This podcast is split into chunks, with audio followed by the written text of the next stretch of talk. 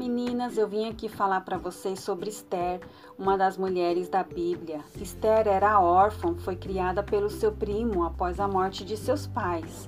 Era muito bonita e atraente, uma jovem judia que estava entre as escolhidas para substituir a rainha Vasti, que havia sido destituída de seu trono por desobedecer às ordens do rei. A beleza e o caráter de Esther encantou e conquistou logo o coração do rei, do rei Assuero, e assim o rei fez de Esther sua rainha. Ela não era apenas bonita por fora, ela era amável, todos que a conheciam se encantavam com ela.